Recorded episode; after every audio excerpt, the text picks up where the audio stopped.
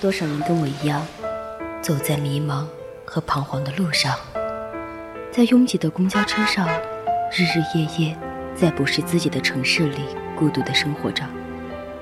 你我在这座城市奔跑忙碌，行走奔波。孤独的时候，戴上耳机，调频 FM 一零零，遇见 VOC 广播电台。我们虽然未曾谋面。却依旧被声音温暖。VOC 广播电台，一个有温度的电台。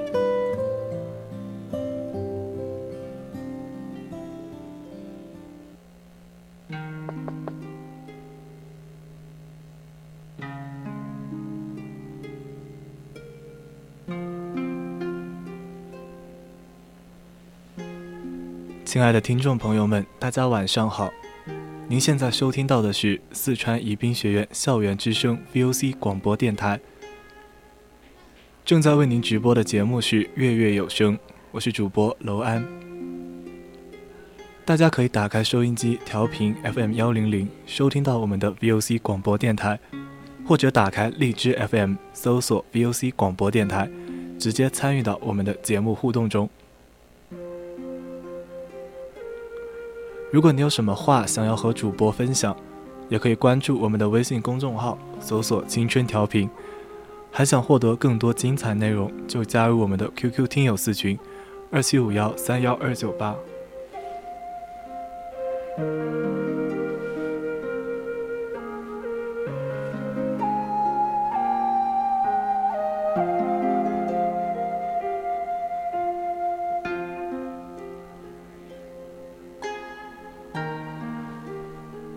那么今天月月有声的主题就是糊涂一点，潇洒一点。接下来就一起走进季羡林的散文世界。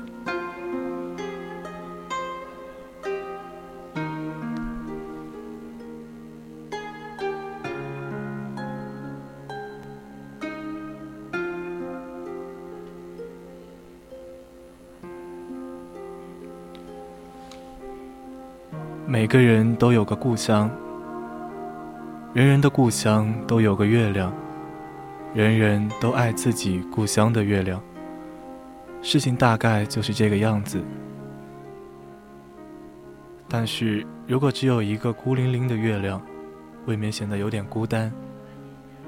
因此，在中国古诗文中，月亮总有什么东西当陪衬，最多的是山和水。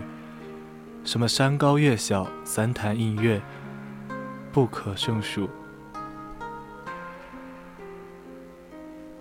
我的故乡是在山东西北部大平原上。我小的时候从来没有见过山，也不知道山为何物。我曾幻想，山大概是一个圆而粗的柱子吧，顶天立地，好不威风。以后到了济南，才见到山，恍然大悟，原来山是这个样子呀。因此我在故乡里望月，从来不同山联系。像苏东坡说的：“月出于东山之上，徘徊于斗牛之间。”完全是我无法想象的。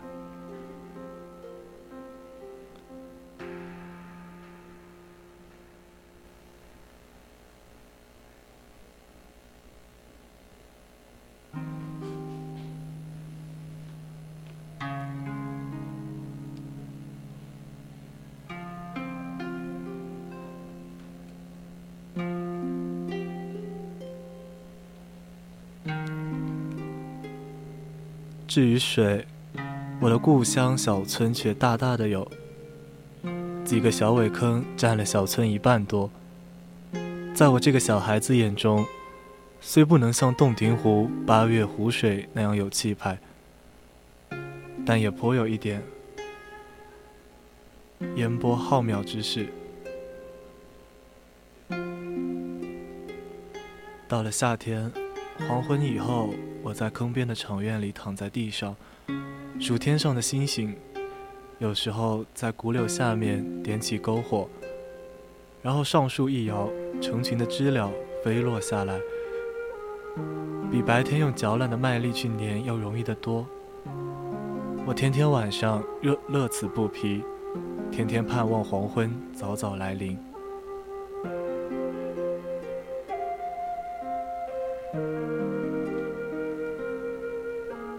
到了更晚的时候，我走到坑边，抬头看到晴空一轮明月，金光四溢，与水里那个月亮相映成趣。我当时虽然还不懂什么叫诗性，但也故而乐之，心中油然有什么东西在萌动。有时候在坑边玩很久，才回家睡觉。在梦中见到两个月亮叠在一起，青光更加晶莹澄澈。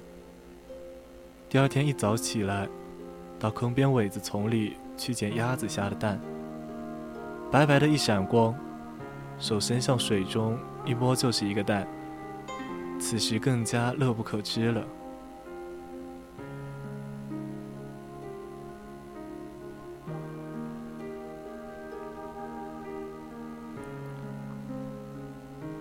我只在故乡待了六年，以后就离乡背井，漂泊天涯。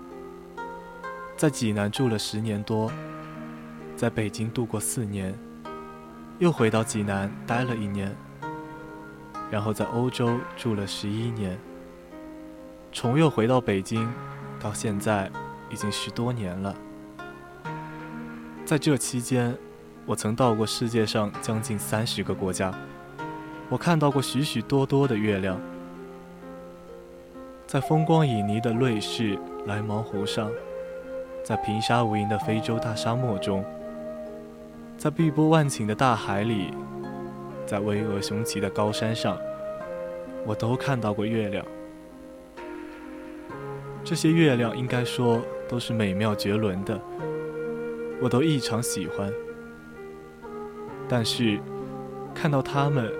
我立刻就想到了我故乡中那个苇坑上面和水中的小月亮。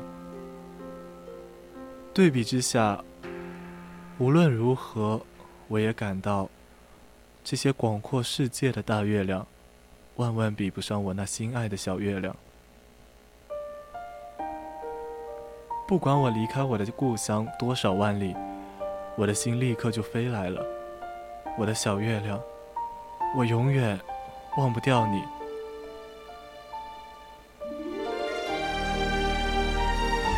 我现在已经年近耄耋，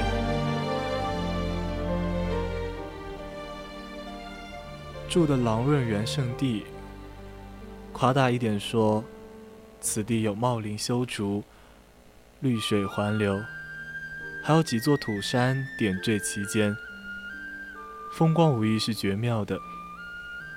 前几年，我从庐山休养回来，一个同在庐山休养的老朋友来看我。他看到这样的风光，慨然说：“你住在这样的好地方，还到庐山去干嘛呢？”可见，狼润园给人印象之深。此地既然有山，有水，有树，有花，有鸟。每逢望夜，一轮当空，月光闪耀于碧波之上，上下空一碧数顷，而且荷香远溢，宿鸟幽鸣，真不能不说是赏月圣地。荷塘月色的奇景就在我的窗外，不管是谁来到这里，难道还能不顾而乐之吗？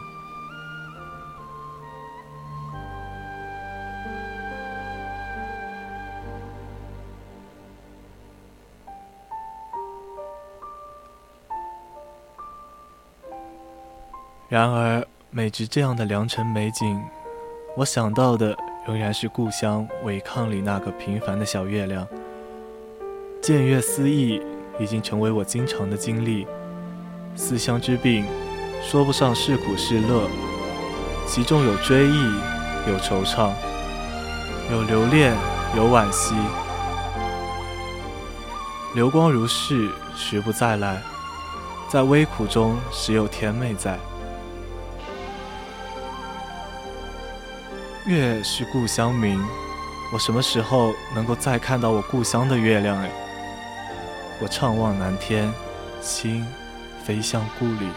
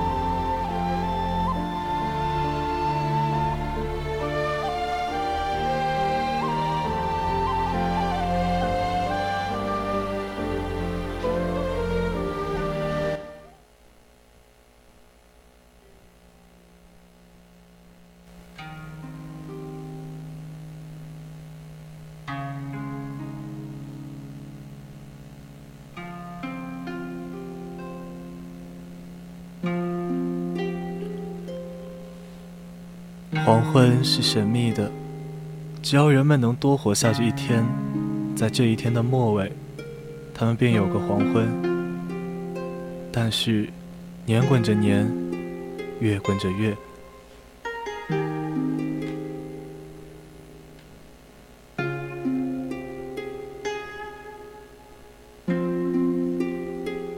他们活下去，有数不清的天，也就有数不清的黄昏。我要问，有几个人觉得这黄昏的存在呢？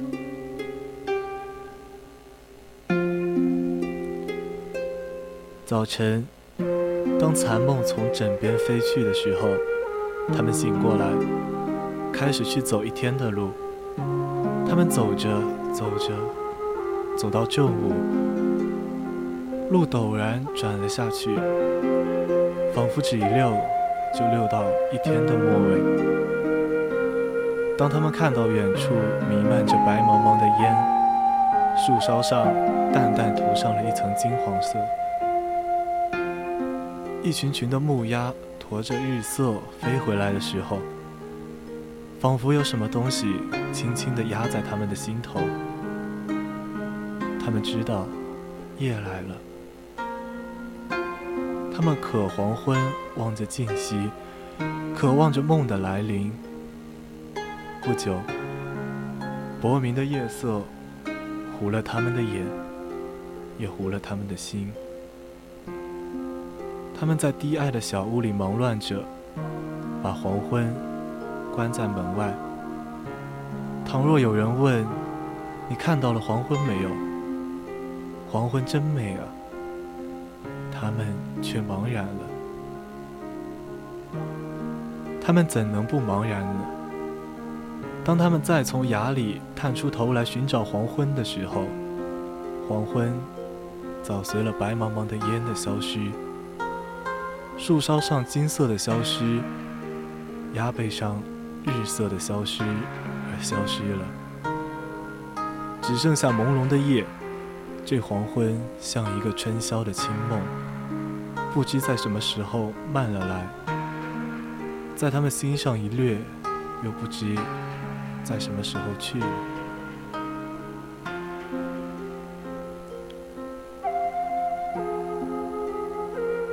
黄昏走了，走到哪里去了呢？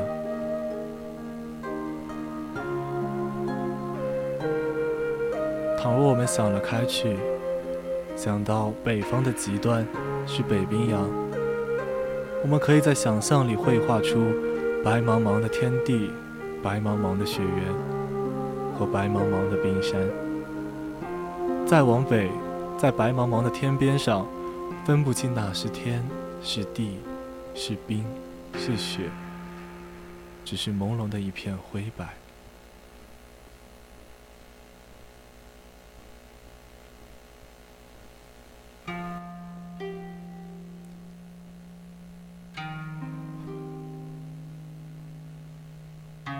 我能想象，倘若我迎着黄昏站在沙漠里，我一定能看着黄昏从辽远的天边上跑了来，像像什么呢？是不是应当像一阵灰蒙的白雾，或者像一片扩散的云影？跑了来，仍然只是留下一片阴影，又跑了去。来到我们的国土里，随了弥漫在远处的白茫茫的烟，随了树梢上的淡淡的金黄色，也随了木鸭背上的日色，轻轻地落在人们的心头，又被人们关在门外了。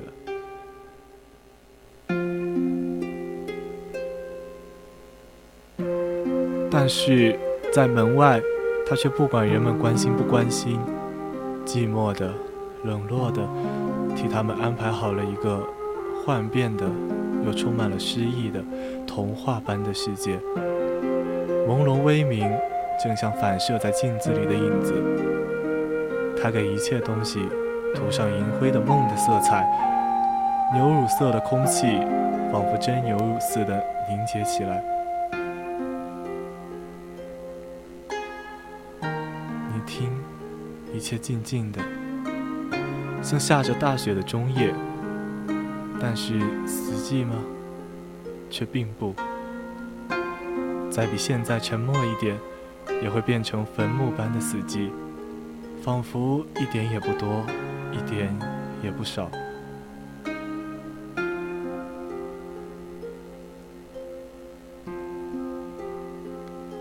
优美的、轻视的曲径，软软的、黏黏的。浓浓的压在人们的心头，灰的天空像一张薄幕，树木、房屋、烟纹、云缕，都像一张张的剪影，静静地贴在这幕上。这里，那里，点缀着晚霞的紫熏和小星的冷光。黄昏真像一首诗，一支歌，一篇童话。像一片月明楼上传来的悠扬的笛声，一声缭绕在长空里可丽的鹤鸣，像陈了几十年的绍酒，像一切美到说不出来的东西，说不出来，只能去看，看之不足，只能意会，意会之不足，只能赞叹。然而，却终于给人们关在门外了。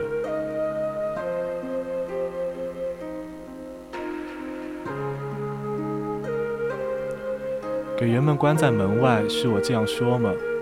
我要小心，因为所谓人们，不是一切人们，也绝不会是一切人们的。我在童年的时候，就常常待在天井里，等候黄昏的来临。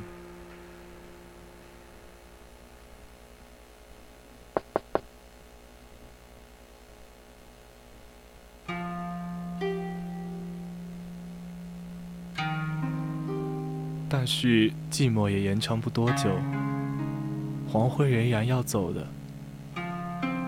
李商隐的诗说：“夕阳无限好，只是近黄昏。”诗人不正慨叹黄昏的不能久留吗？他也真的不能久留。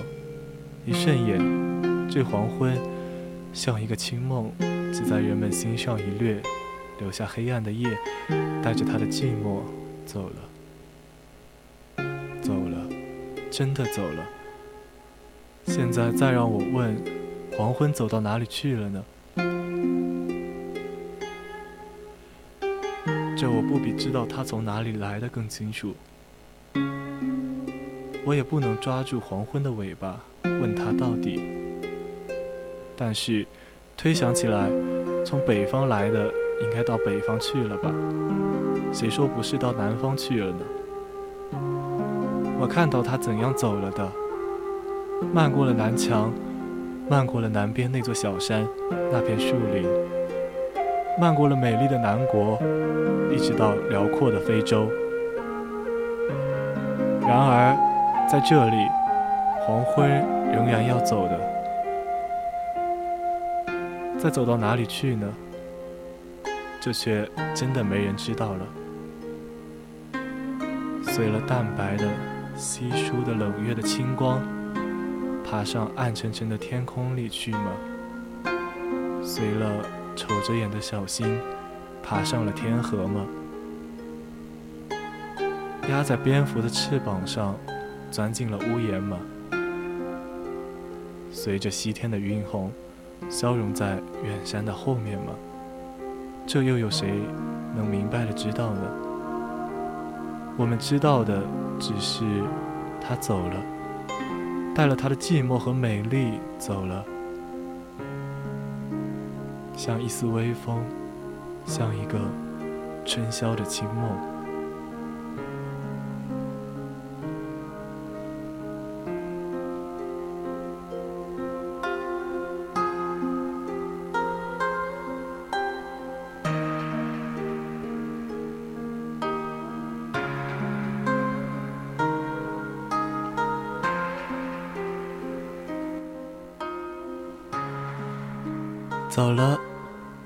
在我再有什么可问呢？等候明天吗？明天来了，又明天，又明天。当人们看到远处弥漫着白茫茫的烟，树梢上淡淡涂上了一层金黄色，一群群的木鸭驮着日色飞回来的时候。又仿佛有什么东西压在他们的心头，他们又渴望着梦的来临。把门关上了，关在内外的永远是黄昏。当他们在伸头出来找的时候，黄昏早已走了。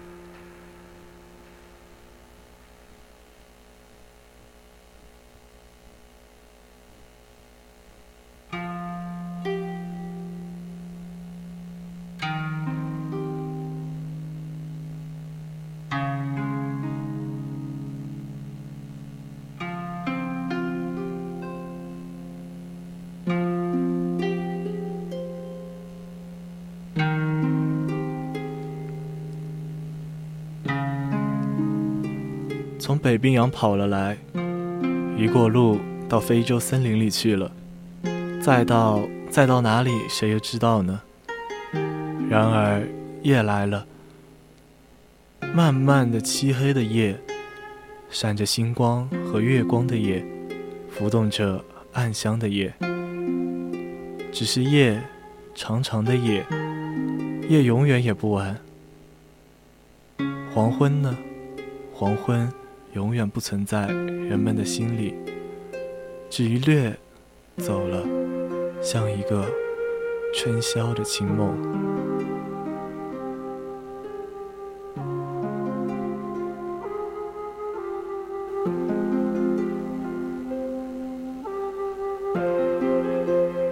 今天的月月有声要和您说再见了。文章转载自网络，我是主播楼安。我们下期再见。